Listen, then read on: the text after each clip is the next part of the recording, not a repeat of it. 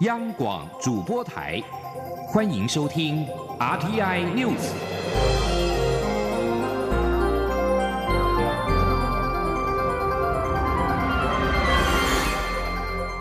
众朋友您好，欢迎收听这节央广主播台提供给您的 RTN News，我是张顺祥。首先把新闻焦点关注到立法院将在今天表决同婚的专法。立法院今天将针对同婚专法进行表决。行政院跟民进党立委十六号召开了行政立法协调汇报，会中决议支持行政院版的微调版，要在今天力拼三读。蔡英文总统在十六号晚间脸书贴文表示，同婚议题经过三年的讨论，社会上有许多不同的意见，在家庭里、世代间，甚至宗教团体内部都造成了裂痕。现在即使很难让人人满意，但也该是时候让这些纷扰画下句点。总统说：“台湾只有一个同胞，就是手足。”即使有再多的歧义，也都是生活在同一块土地上的家人。他希望经过民主的过程之后，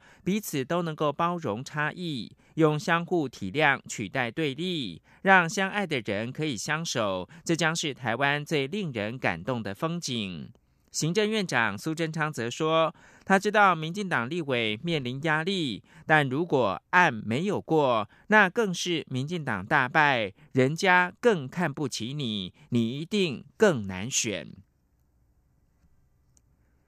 面对民进党将针对同婚的专法提出修正动议，将以结婚登记取代同性婚姻。国民党立法院党团十六号表示，今天十七号的党团大会会将民进党所提出的修正内容以及最新的状况再做一次的讨论。民进党团提出修正动议，删除“同性婚姻”四个字，但是同性伴侣可以向户政机关办理结婚登记。对此，国民党团的总召江启臣表示，党团在今天上午九点还会再召开一次的党团大会。到时候将会将相关的内容以及最新的状况，再请党籍立委表达意见，再做一次讨论，再凝聚一次共识。而民进党团的总召柯建明则是呼吁民进党团的成员院会一致投票，共同承担。但是否寄出党纪，则留待党团大会再做讨论。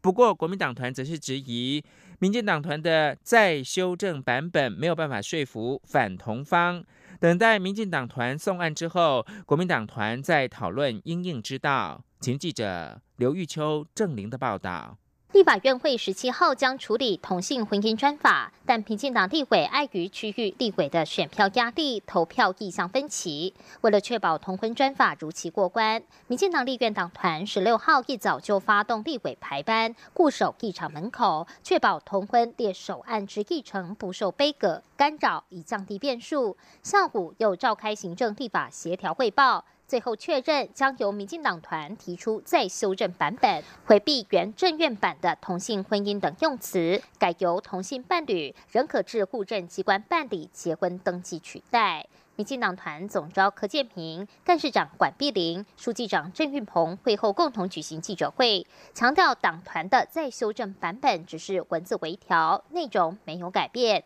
且把结婚登记明示出来，同婚专法一定要过。至于是否会寄出党纪，确保民进党团最后的版本如期过关，柯建明则说，还有待党团大会再做讨论。那我们会明天我们还有时间来来来。来处理这个问题，当然啊，我们都很清楚，我们党团长期来投票，大家可以很感谢对党团的极力的支持。对于民进党团的再修正版本，国民党团书记长吴志阳质疑：婚姻字眼仍在，放在哪里都一样，仍无法说服反同方。待民进党团送案之后，国民党团会再就细部修正文字做讨论。大概还有一点就是。七四八号是现在婚姻章，除了这个名称以外，你行政院版本还把它扩大到收养啊，扩大到夫妻财产啊，因为还那些还有继承什么这些这些东西啊，准用准到太多，其实它跟结婚是没有什么差别的。那那这个是反同的没有办法接受的事情，就是这个部分会是一个同婚专法将决战地法院，朝野党团十七号揭发出甲级动员令，严阵以待，全力备战，并将各自召开党团大会讨论最后攻防。朝野党团是否动用党纪，成为表决大战的焦点。立法院山雨欲来。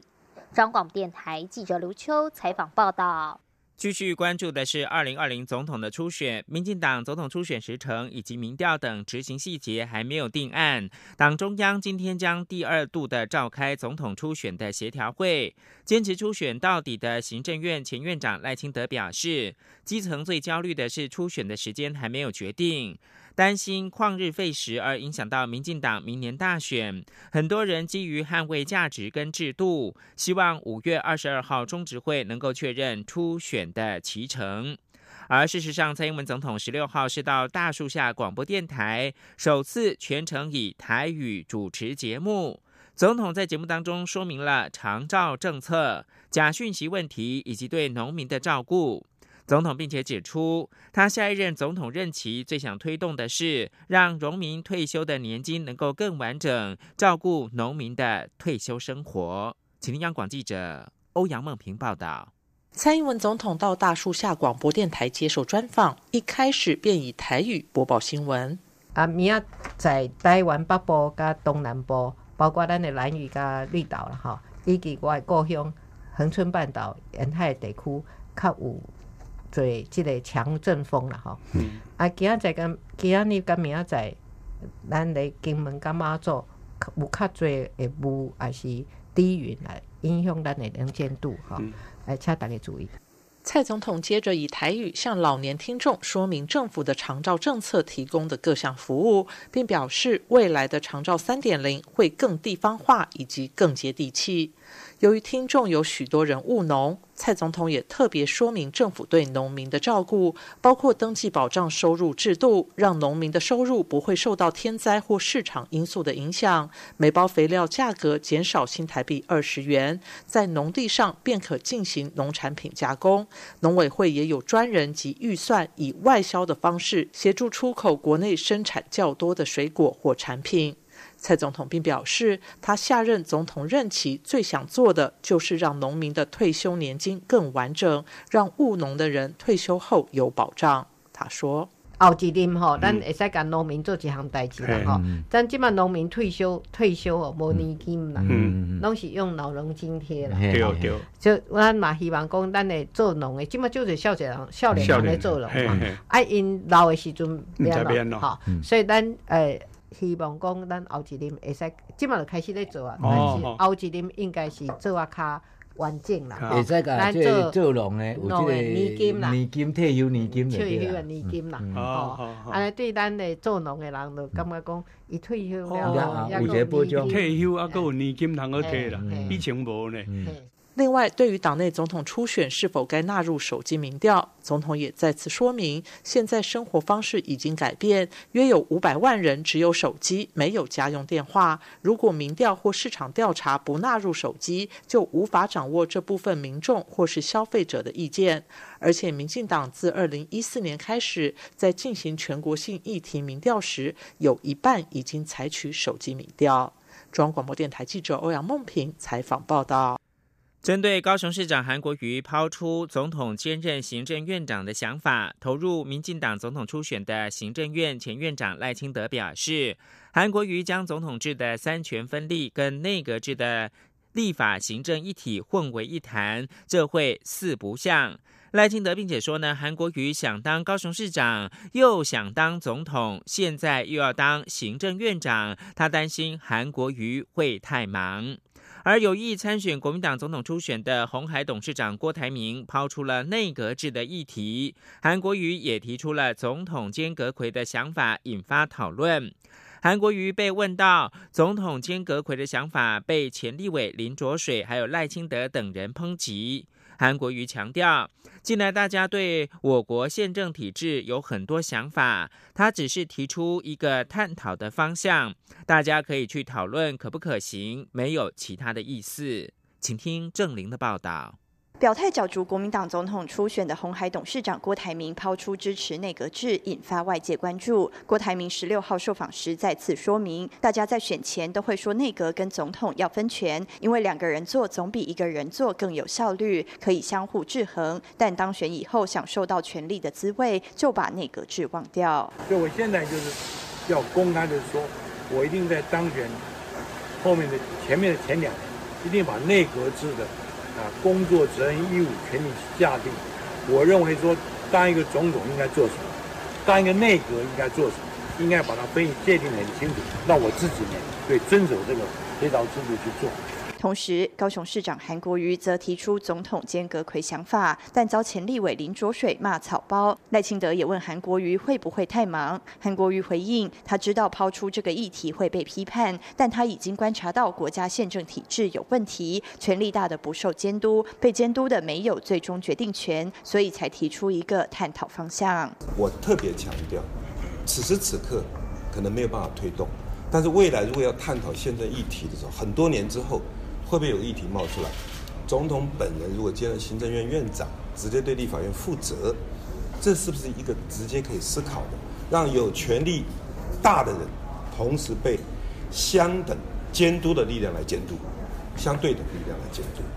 对于内阁制议题，前新北市长朱立伦表示，他认为这才是大家应该认真思考的问题：为什么让阁魁变成小媳妇，有责无权，像走马灯不断更换？因此，为了台湾政局安定，他才主张在最小变动范围下恢复阁魁同意权。这是原本宪法就有规定，相信朝野都可以接受。前立法院长王金平则说，他一向都主张内阁制，因为内阁制才能做到权责相符，但现在要修宪很困难。所以，只要他当总统，一定设法要求朝野一起努力，促成修宪案在立法院通过后，再交由全国人民复决。央广记者郑玲采访报道。国际新闻：美国商务部部长罗斯十六号受访表示，中国华为技术有限公司跟七十家附属事业列入到美国贸易的黑名单，出口管制将在十七号生效。美国总统川普十五号签署行政命令，禁止美企使用被认为有国安风险公司所制造的电信设备。美国商务部随后将中国华为技术有限公司及七十家附属事业列入到出口管制实体的清单，禁止华为在没有经过政府的许可之下向美国企业采购零组件跟技术。由于华为仰赖美国的供应链，此举将使得华为难以出售部分的产品。由于华为也是全球顶尖电讯网络设备的供应商，去年营收达到一千零五十亿美元。美方的行动恐怕会冲击华为关系紧密的全球科技的供应链。而对此，日本政府发言人菅义伟十六号表示，持续的关注各国动向，如果必要会考虑应应的对策。日本内阁官房长官菅义伟在例行记者会上面表示，在安全保障方方面呢，确保网络伺服器的安全是极为重要的，会持续关注包括美国在内的各国政府的动向。菅义伟说，日本政府正加强对于电力、金融等重要基础设施的风险管理，会关注各国的动向，如果必要将考虑应应的对策。加拿大总理杜鲁道十六号表示，两名加拿大公民在中国遭到逮捕一事令人无法接受，誓言对抗北京此意不公平的对待。中国表示已经以国安理由正式逮捕两名加拿大公民之后，杜鲁道在巴黎记者会上面说：“我们始终一贯维护加拿大公民的权利，尤其是这两名加拿大人遭到任意的扣押。”杜鲁道在巴黎会晤法国总统马克宏之后，在加拿大驻法国大使馆举行记者会，发表了以上的说法。中国外交部发言人陆康十六号表示，经过中国检方的批准，加拿大前外交官康明凯因为涉嫌为境外刺探国家秘密跟情报犯罪，商人史佩佛因为涉嫌为境外窃取、非法提供国家秘密犯罪。已经在近日被依法逮捕。康明凯跟史佩佛被捕，被普遍认为是中国利用司法的手段报复加拿大，应美国要求逮捕华为财务长孟晚舟之举。这里是中央广播电台。是阳光，翅膀打开了世界之窗；是阳光，翅膀环绕着地球飞翔。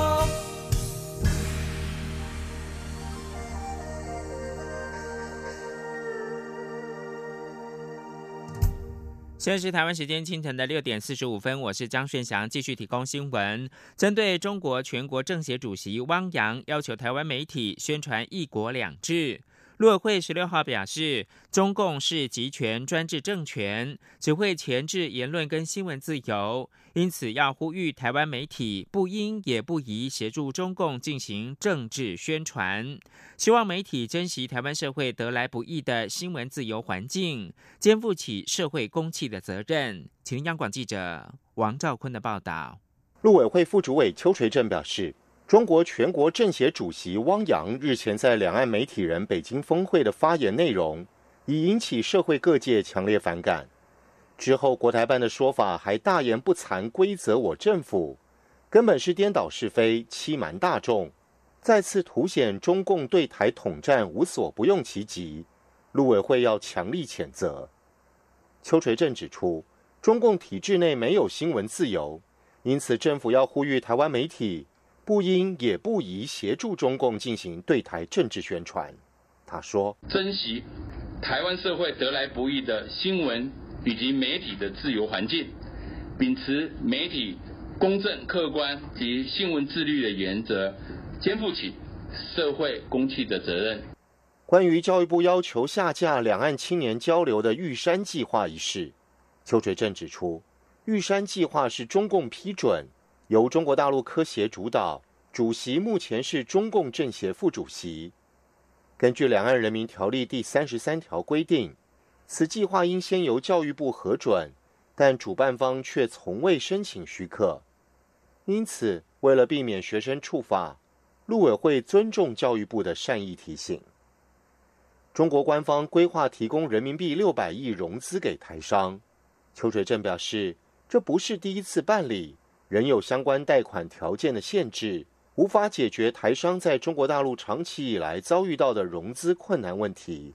邱垂正进一步指出，国台办主任张志军在二零一六年曾公开表示，研议台商开办设立台商银行，但迄今毫无具体成果。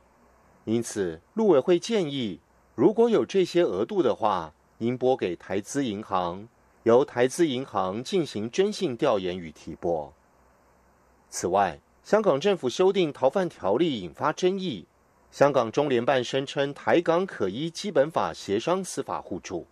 邱垂正表示，这一次看到中共惺惺作态，借一件不幸的杀人事件，要将香港社会送进由中共主导全面管制的牢笼中，进而将我框限在一中框架中。我方要正告中共。我方不可能接受任何消灭中华民国主权为目的的作为，中共的政治图谋昭然若揭，不可能得逞。中央广播电台记者王兆坤台北采访报道。为了照顾大陆配偶在台相关生活权益跟两岸家庭亲情需求跟期待，邱水正十六号接受中央广播电台两岸 ING 节目专访的时候表示。除了已经研拟《两岸人民关系条例》第二十二条的修正草案，放宽还没有领到身份证、经过许可在台湾长期居留的陆配可以报考导游、领队、保险代理人跟保险经纪人等四类的专技考试之外，也正协调内政部放宽中国大陆配偶亲属来台湾探视的亲等的范围。此外，针对近期两岸关系，陆委会十六号发布最新的民调。百分之七十八点五的受访者支持政府坚持捍卫国家主权跟台湾民主自由体制，近九成坚定认为台湾未来跟两岸关系发展由台湾两千三百万人决定。陆委会认为这些数据反映出国内各界支持政府护台的政策主张。内政部预计在明年十月开始换发数位身份识别证，新版身份证上面是否有国旗，引发了讨论。对此，内政部长徐国勇十六号表示，是否要放国旗，目前还在讨论当中，预计今年的七月会有初步规划，细部设计的样章则是九月才会出炉。不过，徐国勇说呢，他个人是赞同应该放国旗。行政院长苏贞昌会做最后的定夺。请记者刘玉秋的报道。国发会与内政部研拟数位身份识别证，预计二零二零年十月上路，但草案传出后，身份证却不见国旗，引发各界讨论。立法院内政委员会十六号邀请内政部就数位身份证之规划、功能与经费进行专案报告。内政部长徐国勇会前受访时表示，新版身份证会不会有国旗？他个人赞成应放国旗，但目前都还在开会讨论中。行政院长苏贞昌会做最后。定夺定案后，他也会正式向外界说明。很多委员说把国旗放上去，我也是赞成哈。但是最后定案的时候，我会很正式的，好向所有的朋友们来做一个宣誓，也向全国的民众来说明哈。所以，因为我们的整个的细部规划，好，包括规格等等，会在大概七月，才会做一个整体的一个做最初步的一个完成。啊，最细部的规划应该要到九月，包括样章好等等这一些会出来。啊，样章出来，我就是要看。开始决定它上面有什么东西。徐国勇也指出，数位身份识别证总共会有四个区块，包括。凭证区会与自然人凭证结合，应用界面可以与健保卡、驾照等证件借接，但相关资料不会到内政部，而是在各主责部会，所以没有资料过度集中的问题。内政部会用最进步的技术来达到最好的功能，它也保证成本不会增加，建制总经费大约新台币四十几亿元，尚待行政院核定后，后年将分年编列相关执行预算。至于有立委关。关切数位身份识别证的配偶栏如何设计？内政部户政司司长张婉仪说，卡面上的婚姻状态会显示有或无，但配偶栏的姓名则会放在镜片上。中广电台记者刘秋采访报道。立委关切换发时程是否能够如期达成？对此，徐国勇表示，以德国换发的速度是一年五百万张，台湾总共有两千三百万人，内政部预计用两年的时间换发完毕。虽然是不可能的任务，但内政部正在冲。至于不换发新身份证是否会有罚则呢？徐国勇则说，虽然是没有罚则，但是选举等权益恐怕会受到影响。健康议题，为了达到二零二五年台湾消除 C 型肝炎的目标，卫生福利部近年不断扩大 C 肝全口服用药对象。国家 C 肝旗舰办公室的流行病学研究组的组长卢胜南十六号表示，今年六月开始，只要是患有 C 肝病毒都可以用药。台湾肝病医疗测进会的理事长高家宏进一步表示。十二到十八岁的基因第一型患者也可以适用。请记者肖兆平的报道。为了在二零二五年使台湾达到消除 C 肝的目标，卫生福利部接连调整 C 肝用药政策。二零一七年一月，首度将 C 肝全口服新药纳入健保给付，不过仅对特定基因型别的 C 肝患者开放用药。二零一九年一月，则是不论肝纤维化程度的患者皆可用药。今年六月，再进一步调整给药政策，不仅扩大基因型别外，十二岁到十八岁 C 肝基因一型的青少年患者，也可以透过健保使用口服药物。国家 C 型肝炎旗舰办公室流行病学研究组组长卢胜南表示。C 肝并没有疫苗可以预防，仅能靠药物治疗。不过，台湾从二零一七年开放全口服用药后的统计发现，约有百分之九十七的 C 肝患者可以被治愈。为了进一步扩大成效，卫福部也陆续松绑用药对象限制。今年六月一号将采最宽松的认定标准，只要有 C 肝病毒都可用药。他说：“如果你在乡下或者在你家有人来筛检新型肝，现在筛出来要告诉说，哎，你有新型肝啊？对不起哦，你要再等六个月才要治疗，才可以治疗。那你要不要？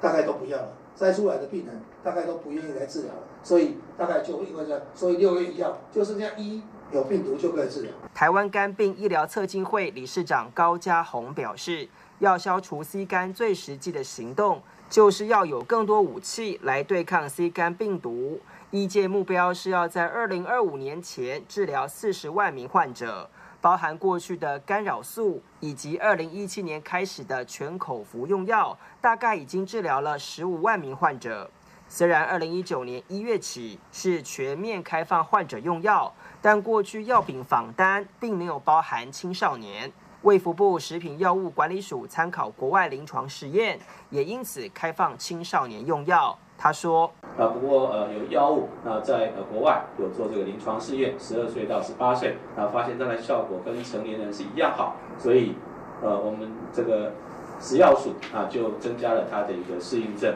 所以从呃六月份开始，那针对基因异型的一个青少年，十二到十八岁，那也可以呃使用这个呃全口服呃药物的一个治疗。”政府不断对 C 肝全口服用药扩大健保给付范围，无非就是希望加惠更多患者。不仅是 C 肝治疗的里程碑，过程也充分展现国家消除 C 肝的决心。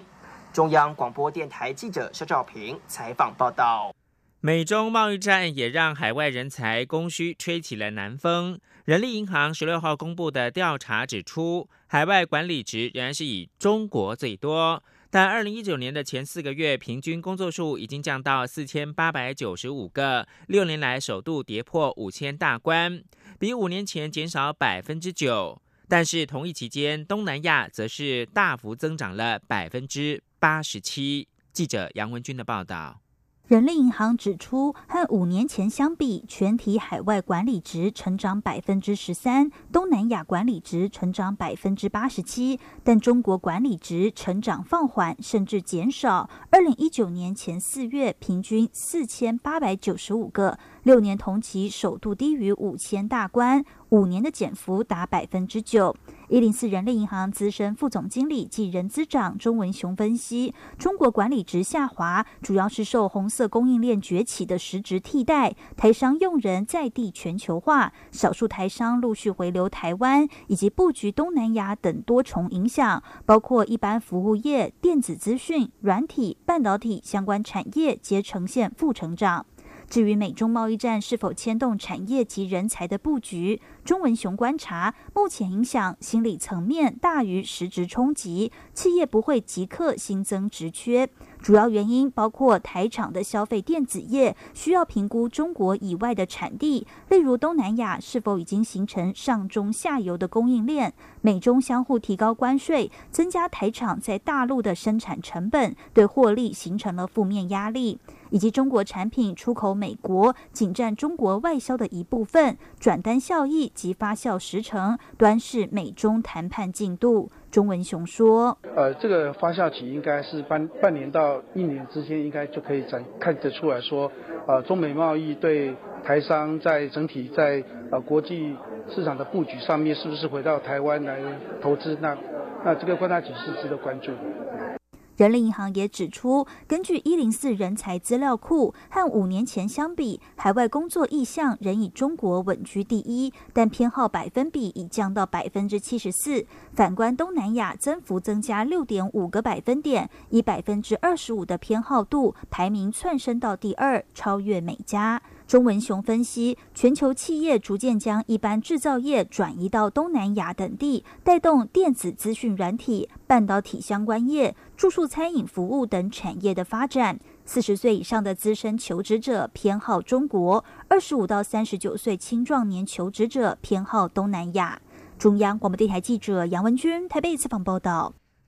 欧洲外管号召侨胞跟留学生十六号上街支持台湾参与世界卫生大会，布鲁塞尔跟海牙都有数百万、数百的民众参加。友邦欧盟大使以及荷兰重量级政治人物都到场力挺，为台湾来发声。另外，在奥地利跟瑞典的外馆也是同步举办与台湾同行活动，吸引了数百的侨胞跟欧洲友人参加，一样是力挺台湾参与世界卫生大会 （WHA）。以上新闻由张顺祥编辑播报。